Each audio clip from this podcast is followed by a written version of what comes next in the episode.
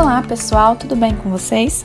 Hoje nós vamos falar um pouquinho sobre o direito administrativo, sobre a organização administrativa e sobre três conceitinhos que são muito importantes para a prova: centralização, descentralização e desconcentração.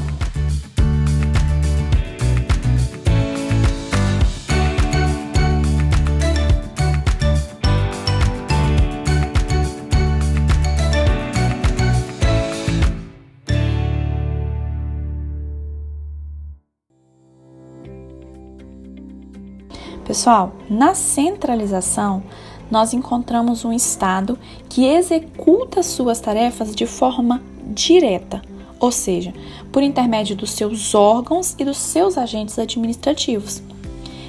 Já na descentralização, pessoal, o Estado ele faz, mas de forma indireta, ou seja, ele delega a atividade pública a outras entidades fora daquela é, organização ali funcional, daquela estrutura funcional.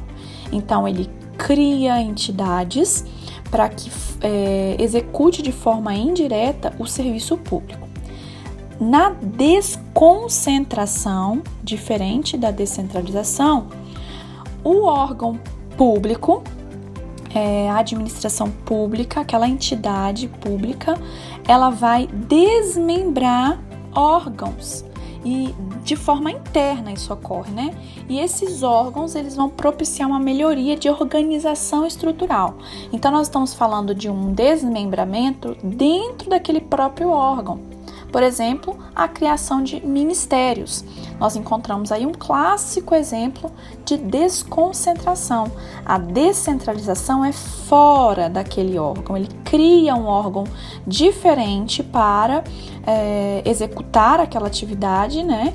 Já na desconcentração, é, é dentro daquele, daquele ente público, ele vai desmembrar outros órgãos ali interno para que ele possa para que esse órgão né, possa propiciar uma melhoria de organização estrutural, até mesmo para uma boa prestação do serviço público.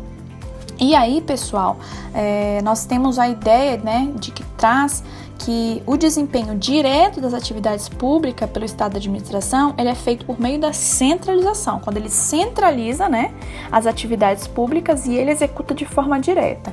Já quando a gente está falando de descentralização, nós estamos falando de um exercício de uma, de, de uma forma indireta. Então, o exercício da atividade pública vai ser exercido de forma indireta. É por isso que nós falamos em administração pública centralizada e administração pública descentralizada. A administração pública direta e a administração pública indireta. Tá ok, pessoal? Essa é a nossa dica de hoje. É, eu espero que vocês tenham gostado e até o nosso próximo encontro.